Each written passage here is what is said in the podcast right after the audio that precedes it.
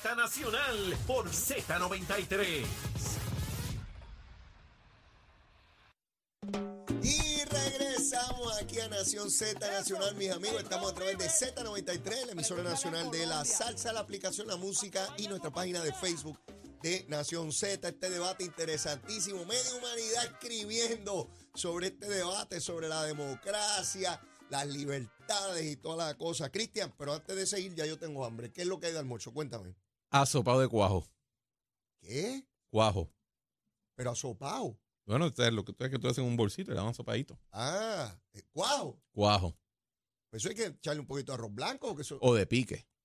bueno, pique suavecito. Yo con el pique. Sí, yo le Y si no puede conseguir cuajo, pues la gandinga también brega.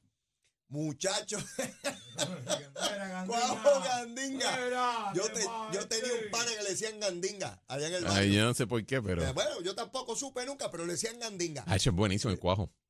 Ah, no, a mí me gusta, a mí me gusta. Cuarro blanco. Mira, yo fui a. Bueno, tú, tú andabas, tú andabas. En Río el Grande. cumpleaños- El cumpleaños de, de- ¿Cómo es que tú le dices? ¿Qué cosa? A Ramón Rosario, El monchosaurio. al Monchosaurio. Tú sabes que tú. Y cuando paramos ahí en el negocio ese que está ahí en Dorado, yo me metí como tres libres de cuajo. al día. Eh, eso, Hace- buenísimo. Hace tiempo que no comía cuajo, buenísimo que estaba. Es buenísimo. A mi hermano que no podía ni andar. Y pero suda buenísimo. comiendo eso. Oh, este, con agua fría, con Con agua, agua, fría. agua. ¿Y que ¿Con qué se va? Con agua fría. Este, chacho, tiene que volver a trabajar temprano. Bendito sea Dios. Sí, con agua. ¿Qué vas a beber tu agua? Olvídate de eso, veneno. Tú rápido le metes veneno por ir para abajo. Mira, Cristian, la parada puertorriqueña se celebra nuevamente con mucha efervescencia, mucha proyección acá por parte de los medios y la puertorriqueñidad y las aportaciones de todos los puertorriqueños. Aquí estoy con el machete, con aquí el machete. estoy. Mira, con esas aportaciones, esas historias de éxito, eh, de lograr posiciones gubernatoriales este, a nivel federal Ah. y en la industria, en el comercio, en las escuelas, en las artes, en la música. Están todos los secretarios, todo el Este, mundo Fue una cosa tremenda. Y después que yo miro toda esa cosa tan extraordinaria de tantas décadas, me dice de lo que estamos acá que no podemos ser Estado perdemos la cultura. Eso es así. ¿Y cómo rayo yo me como eso con cuajo? No, no, y que ahí, ahí entonces hablan de cómo no puede existir Nueva York. Sin la presencia puertorriqueña. Ah, eso- eso otra. Pero los puertorriqueños no podemos existir en la isla donde somos mayoría Ah. bajo la bandera americana porque la radiación nos destruye. Exacto. Pero, pero qué cosa más extraordinaria. No, y, No se puede concebir la ciudadanía. Mira, mira qué pretencioso. No se puede eh, concebir esa ciudad sin los puertorriqueños, pero se puede concebir una isla sin puertorriqueños.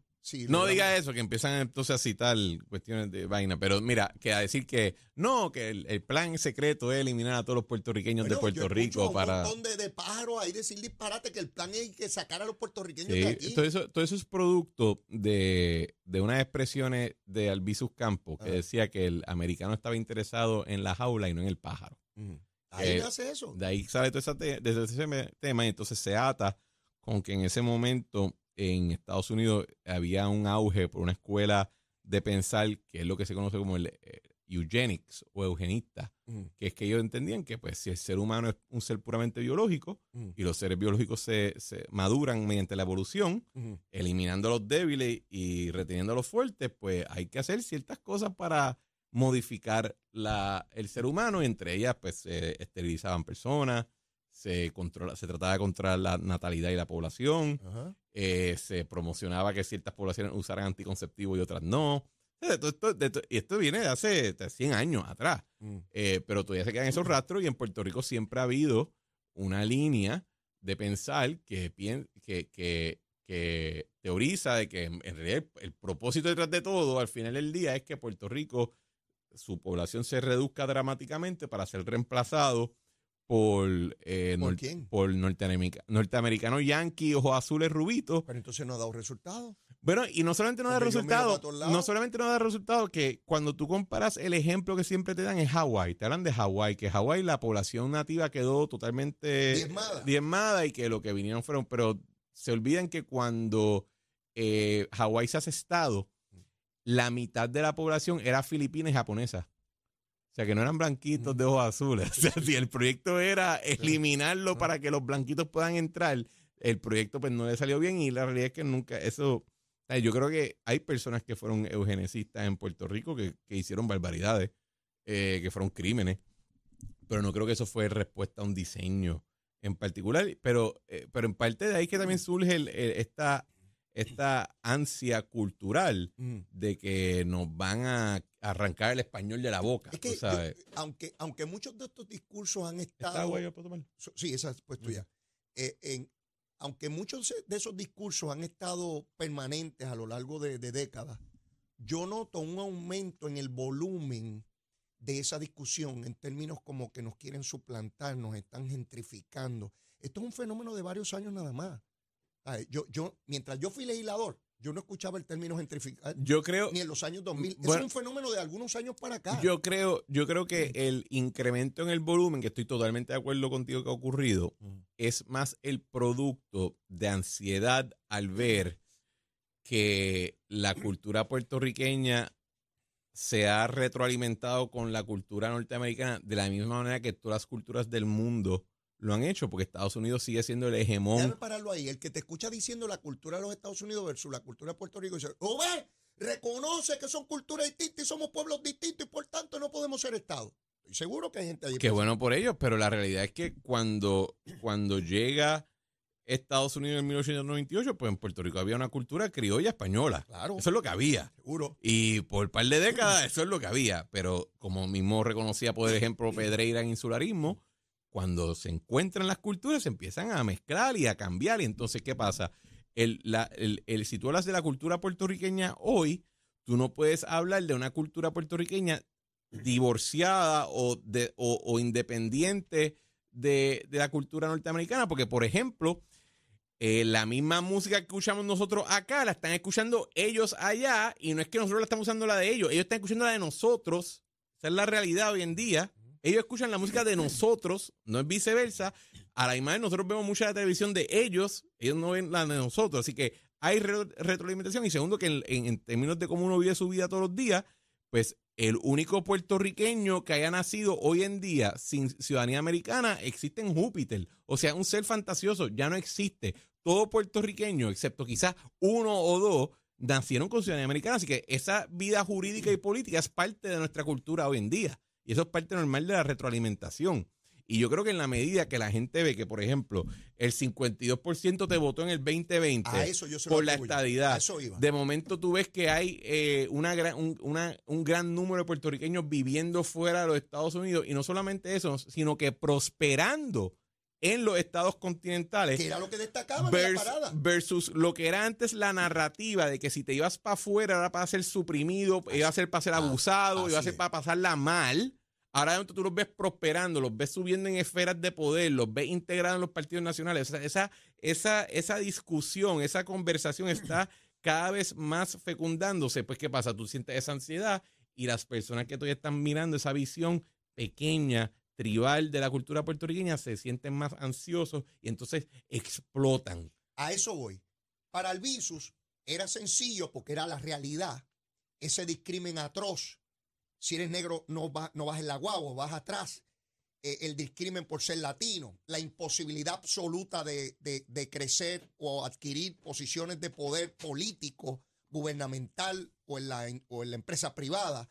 Era fácil para él porque era la realidad de decir, es para sufrir, nos están destruyendo. Pero esa realidad de Alvisus no es la realidad hoy. Hoy, no, para nada. Porque vuelvo, insisto, si yo llego con un revólver y le entro a tiro a la gente que está en la Cámara de Representantes Federal, me corro el riesgo de asesinar a un puertorriqueño que es legislador. Totalmente. Pero cuando fue Lolita Lebrón y Juan Carcel Miranda, era imposible matar a un, a un Bueno, puertorriqueño. eh, incluso era, No era casi imposible matar a un puertorriqueño, era casi imposible matar a un negro, era casi imposible matar a una, a una mujer, porque era casi todo el, la- el- el Congreso y en ese momento las esferas de poder eran casi el, el- el- el dominio exclusivo de hombres blancos, mayormente anglosajones y protestantes. y Y estaban en ese momento entrando los católicos y entrando los judíos a la discusión. O sea, nuestra entrada a esto no fue, no fuimos nosotros solos. Entramos con un sinnúmero de otras personas que entran. Y, y esa, y, pero yo creo que es eso, que cuando ellos ven que hasta cierto punto el, la, el la discusión de que iba a ocurrir no una no que iba a ocurrir una dominación de una cultura sobre otra, sino que iba a haber una discusión entre ellas y una y que iba a ser dentro de la gran cultura norteamericana iba a existir esta conversación entre la, cultura puertorriqueña y la norteamericana y que eso ha sido exitoso, que no ha, que no ha resultado en la destrucción de esa cultura puertorriqueña, su ansia lo hace actuar más volátil Por eso, y hablar más volátil. por eso es que yo identifico el punto climático en esta discusión de términos incluso que aquí no se usaban como gentrificación, a la luz de ese resultado electoral con relación a la estadidad. Aquí era insoñable en la década de los 90 cuando yo entraba de frente al proceso político de que jamás el pueblo puertorriqueño votaría por la estadidad. Aquí hubo sectores que juraban que eso jamás ocurriría, que ni, so- ni nosotros queremos ser ni ellos nos quieren a nosotros. Entonces ahora tú ves, de momento, la, mayor, la mayoría absoluta del pueblo pidiéndola, aun cuando muchos de ellos no votaron por el gobernador que está, y allá aprobándose en la Cámara Federal por mayoría de votos, un proyecto que contempla la estadidad. Bueno, yo creo, mira, tienes razón en una parte, pero creo que estás dejando afuera un factor. Ajá. La primera, en la que tiene, en la que yo encuentro que tienes razón y que estoy de acuerdo contigo. Sí. ¿Qué ocurre? O sea, si tú miras el, el- el argumento independentista o soberanista, para ser más amplio, se ha basado en una visión de que en e- una visión hacia los Estados Unidos que concuerda con lo que yo describí ahorita, que los Estados Unidos es sin manera, sin, sin alternativa, un etnoestado blanco, anglosajón, protestante, eh, patriarcal, que no tiene cabida para ninguna otra Que los minoría. 330 millones de habitantes son así. Tienen que ser así. Que no, hay, no hay cabida para minorías. La minoría que exista va a ser suprimida, va a ser aplastada, Aplastada. va a ser eh, eh, discriminada en contra. ¿Qué pasa? En la medida que la visión de la, la trayectoria de Estados Unidos ha cambiado esa visión con sus luces y con Sus sus sombras, porque siempre hay, Claro. hay positivo y negativo a todo cambio. ¿Qué pasa? Ese argumento se va debilitando. El que te decían antes, no, Puerto, Estados Unidos no puede entrar, eh, Puerto Rico no puede entrar a la Unión Norteamericana porque sería un estado multinacional, como es Canadá con Quebec y Gran Bretaña con Irlanda, y va a haber, y España con, con País Vasco y Cataluña, y va a haber eh, violencia Sí. y cosas así, ¿verdad? Y eso no se puede mezclar. No. Y lo que hemos visto es todo lo contrario, ¿verdad? Que, que Estados Unidos, dentro de todo, ha, sido su... su No evolucionó el discurso independentista y se mantuvo como el de Albizu, con que esos son los malos y que Correcto, porque que- ellos son externos y nosotros, y por eso es que de momento tú ves independentistas que se montan un avión y van al Congreso y las cosas que dicen, y esto pasa con populares, las cosas que dicen suenan retrógradas y racistas. Y los mismos políticos federales muchas veces dicen, pero ¿qué diablo tú crees que yo soy? Esa es la reacción muchas veces, ¿verdad? Sí, me, me estás describiendo como el, un el- el ejemplo más claro de esto es cuando Juan, Dalmau fue el otro, al otro día a Washington y él decía que no, porque Puerto Rico puede ser un gran ejemplo de cómo eh, reducir los beneficios federales a las poblaciones y la adaptación a quitar los beneficios federales. Y yo te aseguro que la mayoría de demócratas dijeron, ¿cómo es? Pues si nosotros pensamos que esto es bueno y que ustedes hablan.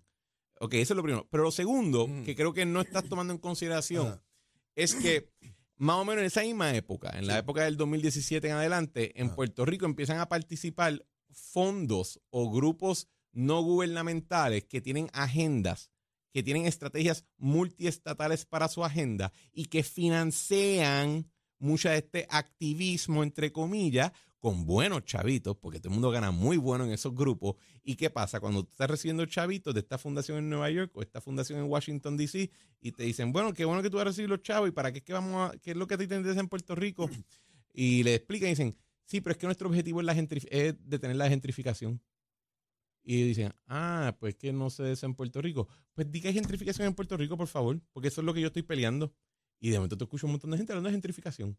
Porque cogieron chavitos para pelear la gentrificación. Ah, pues eso- eso, no lo tenía yo en Y de, momento tú, y de momento tú ves que dicen, pero ven acá, eh, por ejemplo, ellos llegan lo- los mismos grupos y dicen, no, es que vinimos a pelear con Luma. Y el grupo le dice, pero es que el problema es que con Luma está aumentando la energía renovable, porque están interconectando más rápido y nos- nosotros favorecemos la, la energía renovable, así que ¿cuál es tu dicho? Ah, pues, pues vamos a cambiar el discurso. Ahora es placa for all, tú sabes. Así que vamos a darle el dinero a otro. O sea, ellos están adaptando su mensaje, algunos de estos temas que tú hablas de la gentrificación y eso, a lo que les, a los, al mensaje que están tratando de adelantar los que los financian. O sea, la, la gran, no- nota como de momento la gran pelea por los programas de Ley 2022 surge recientemente. ¿Por qué? Porque en Nueva York y en California hay unas organizaciones que están muy bien financiadas, que están financiando en Puerto Rico, que tienen una oposición a los conceptos de tax incentives en general. Así que momento te dicen a ti, yo te voy a dar chavo, pero tienes que pelear contra este Sí, tema. fíjate que esto está desde Luis Fortuño y, no, Y nadie no- nunca peleaba. nada De hecho, tiempo, De hecho, el- eh, es más, el modelo económico del Partido Popular y por ende de Puerto Rico por, por décadas fue incentivos Incentivo, contributivos. pues claro. Es más, éramos los PNP los que nos catalogaban como locos irracionales por pelear ese asunto mediante la integración fiscal a los Estados Unidos. ¿Por qué de momento ese? Mira, porque ellos les están dando muy buenos chavitos para hacerlo. Y ¿sabes qué? Qué bueno que te lo estás ganando, pero yo tengo todo el derecho para denunciar que tú eres un comprado y que yo no.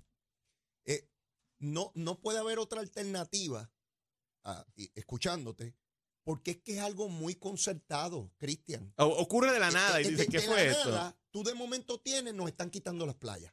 De, momento, de, o sea, de momento despertamos nos están quitando las playas.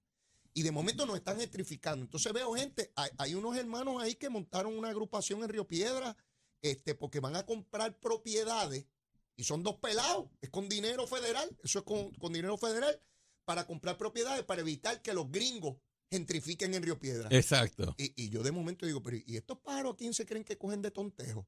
Y entonces con el discurso de que, que los americanos se están quedando con las casas, Cristian. Y de momento yo me levanto temprano y digo, yo voy a poner un letrero frente a mi casa que me gentrifique y me compren estas casas de 5 millones de pesos. Yo estoy listo para ser gentrificado. Dios mío, ¿por qué no llega alguien? Miro para el cielo y digo, Dios mío, ¿por qué me has abandonado? Y no llega un pájaro de estos a gentrificarme a mí y salirme de pobre y poder echar para adelante, eh, tú sabes. Pues no llega nadie a comprarme la casa, Cristian. Y miro por todo el barrio mío, no llega ningún americano de eso. Y, y le pregunto a todo el mundo, ¿te ha llegado algún americano al barrio? A nadie le ha llegado. Y yo digo, ¿dónde rayos están esos pájaros? Para que me compren la casa mía. ¿Sabes? Y es un discurso que los medios de comunicación te lo propagan por cuestiones ideológicas, porque entonces aquí otra, entra otro elemento, Cristian. Crear desasosiego y odio contra el gobierno de turno estadista. Claro. es el que permite esa atrocidad contra el pueblo de Puerto Bueno, Rico. y, no le, la y le añade a eso eh, eh, los grupos más extremos, que son apolíticos, en el sentido de que no creen en participar en la competencia electoral, que, que, que quieren crear desasosiego, que quieren crear desesperación, que quieren crear una animosidad constante en todas las relaciones humanas, porque quieren que eso tumbe el sistema. Porque ellos juran que ante ese caos ellos van a poder imponer orden desde arriba, ¿verdad? Siguiendo la fórmula de, de, Sí, sí. de otros tiempos. Así que sí, hay una agenda de eso y de, crea- y de crear resentimiento. Y cuando te preguntas, pero ¿por qué tú estás tan molesto? Es que está mal, pero explícame por qué tú eres... y se molestan que tú les cuestiones. que tú les cuestiones por qué se sienten de una manera. Porque claro, no hay nada, no hay nada más dictatorial en el corazón humano que las emociones. Cuando tú sientes algo, tú lo sientes. sí, sí. tú no tienes que explicar coraje, por qué. odio, Tú no- yo no tengo que yo le tengo que explicar tres porras de cómo yo me siento, Exacto. ¿verdad? Así es como uno se siente, así sí. como uno, uno reacciona. Así es. Pues quieren que entonces eliminar de la cabeza y ponerlo en el corazón cuando supone que sea eh, de la otra manera, que tú veas esto de, una- de un asunto puramente racional. Oye, he visto cómo has querido. el machete ese me Sí, gusta, sí, me lo voy a quedar. el machete ese para, para ilustrar con elocuencia. Este, Nunca me, lo den a- nunca me lo den afilado. Mira, quiero pasar a otro tema. Y es que he visto cómo se han estado validando distintos parámetros de desarrollo económico. Por un lado, Cristian, está en 3.7 el crecimiento económico, no se daba desde la década de los 90. El desempleo es el más bajo en la historia de Puerto Rico. Eh, este fin de semana veía que la compra de botes, yo no puedo comprar un bote, yo no sé si tú puedes, pero yo no, puedo. Este, se disparó la, la compra de, de botes. Yo dependo de mis amistades con botes. Ah, Yo también, que por cierto son pocos. este, eh, actividades artísticas se han disparado enormemente, el turismo rompiendo récords, las ventas al detalle de igual manera, la venta de vehículos, eh, en fin. Cuando veo toda la data que provee el gobierno federal en distintos renglones, el gobierno estatal y la empresa privada con sus parámetros, todas se validan, convergen en demostrar que está empujanza la, la, economía. Eh, sin embargo, hay unos sectores aquí que insisten en, decir que, que- que es un descalabro, o sea, es un desfase tal. eh, y medios de comunicación que también te están todos los días en un bombardeo de, que- de- de que Bueno, todo y, está mal. y hay unos noti influencers que tú te tienes que preguntar por qué, no obstante, todo el dinero que tú claramente estás ganando y todo el éxito personal que tú estás teniendo, tú aparentemente todos los días por la mañana te martillas un dedo para, para enfogonarte y empezar a despotricar. En un dedo no duele tanto. Hay lugares que duelen más. Exacto, claro. Eh, Sí, y, pero- y uno sale con más furia. Pero esto es un programa Si no, PG-13 que no quiero- Siempre es bueno Sí, ilustrar. Hay, quien, hay quien un- entiende. Se pilla, se pilla los asuntos, doctor. Sí, mira, pero ojo, yo estoy, de o sea, el, fíjate qué interesante, Muñoz Marín Mm. hablaba, antes de llegar al poder, hablaba de, la, de, la- de los datos aplastantes, Ajá. que era que él decía que, que Usaba esa frase. sí, él argumentaba de que cuando los gobiernos, eh, ¿verdad? El gobernador era designado por el presidente, cuando, Sí. lo- cuando los gobernantes designados decían que, mira, pero si ha crecido la economía en esto y ha crecido todo esto, ¿por, por qué ustedes están quedando tanto? Y él decía, esos son datos aplastantes porque tú estás tratando de argumentar eh, todos estos numeritos cuando la gente no se siente que han tenido progreso y, y no se han sentido que... Ah. eh, y cuando el segundo que entra al poder ya como gobernador y consolida su poder, pues de momento la data es lo único que importa. eh, cállense la boca de estar hablando de cuestiones jurídicas, de cuestiones de babosería. Aquí lo que importa son los números y se acabó, ¿verdad? Así que los números pueden servir tanto como cruz como con, como lanza. El, el, yo creo que la, la, los números son innegables. Yo creo que lo que sí hay, y esto es, y en esto es que capitalizan estas personas, Sí. es que no obstante el crecimiento económico, eh, sienten inseguridad en términos de crimen y de otros asuntos, ¿verdad? Y, y creen, y después de 20 años de crisis fiscal y de huracanes y de terremotos y de pandemia, todo el mundo está esperando cuál es la próxima plaga del, de Sí, sí. Egipto que nos van a abrir sí. mañana, ¿verdad? Cuando es que vienen las langostas volando a comerse todo, ¿verdad? Eh, y creo que hay, hay ese elemento. Eh, yo creo que la data no... Postraumático. Estamos haciendo una de estas No, cosas. creo, no, yo creo que, que, que es. Oye, si de, por 20 años tú le estás diciendo a la gente, esto se está cayendo en canto, y los convence de que se está cayendo en canto al punto que un millón de personas cogen un avión y se van, pues macho, no te puede, o- no te puede sorprender de que la gente se le quede en la cabeza que esto se está cayendo en canto, ¿verdad? Coge tiempo de que eso cambie. Mm.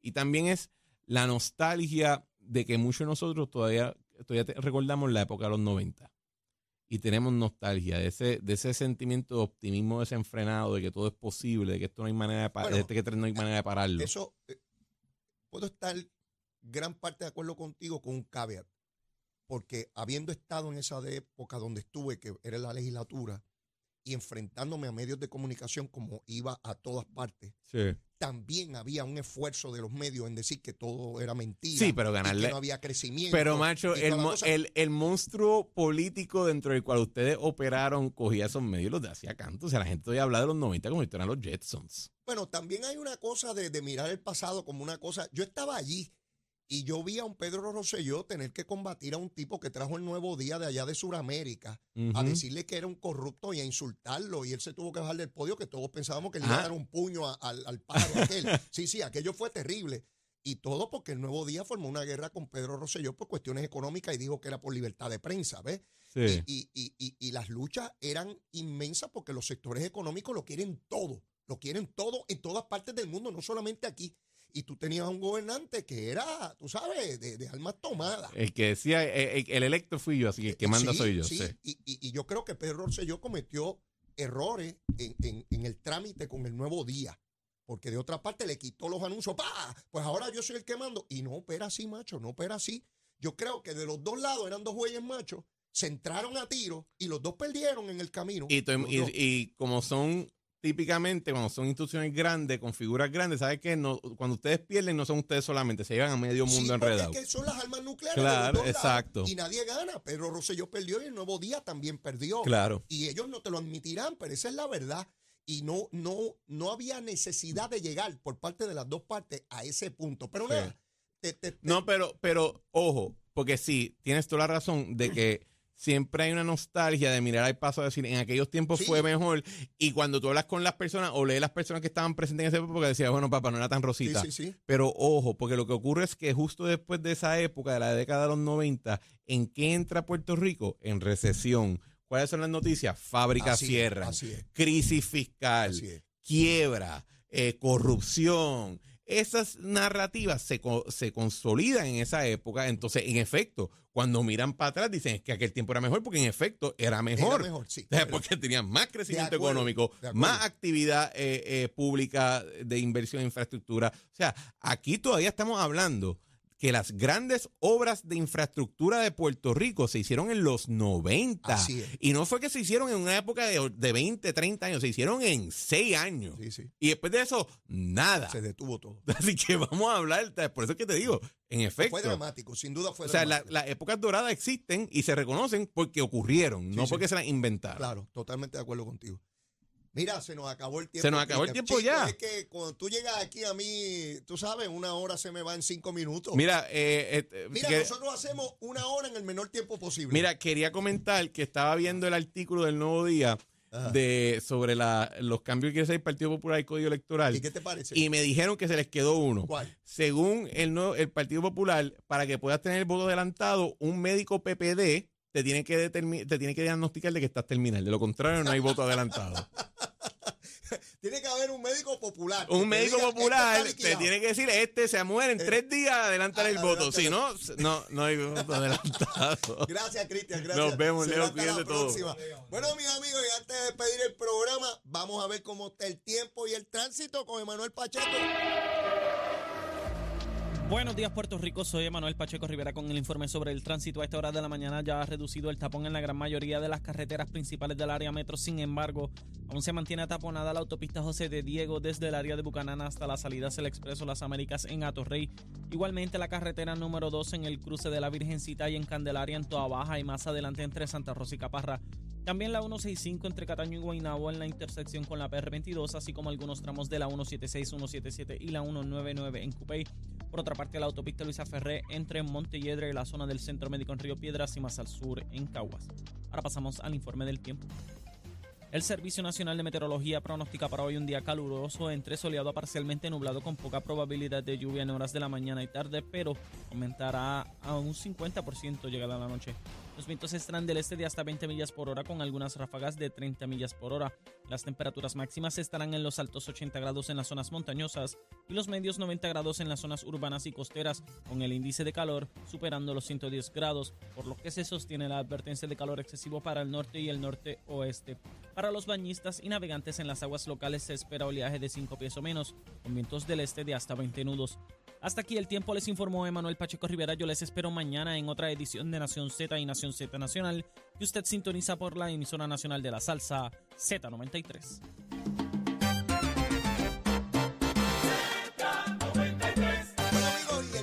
Central en San Juan, el alcalde Miguel Romero le va a meter 9 millones de billetes, mi hermano, para remodelarlo y ponerlo bien chévere, hacer ejercicio y a pasarla bien allí en el Parque Central. Y mire, parece que el búho loco no viene hoy porque veo a Chamo ya por ahí. Parece que, que viene, mire, a tirarle duro, fuerte. Así que usted se tiene que quedar aquí en la emisora nacional de la salsa. ¿Cuál va a ser? Z93, seguro que sí, pero mire. Ya sabe, el ruego, el ruego, el ruego de siempre. Antes de irme, si usted todavía no me quiere, quiérame que soy bueno. Mire, bizcochito de equitativa juramento. Y si ya me quiere, quiérame más. Vamos a quererlo en cantidad. Vamos a meterle fuego a ese cañaveral toda esta semana. Será hasta mañana, por supuesto. Besitos en el cutis para todos. Llévatela, chero. La Z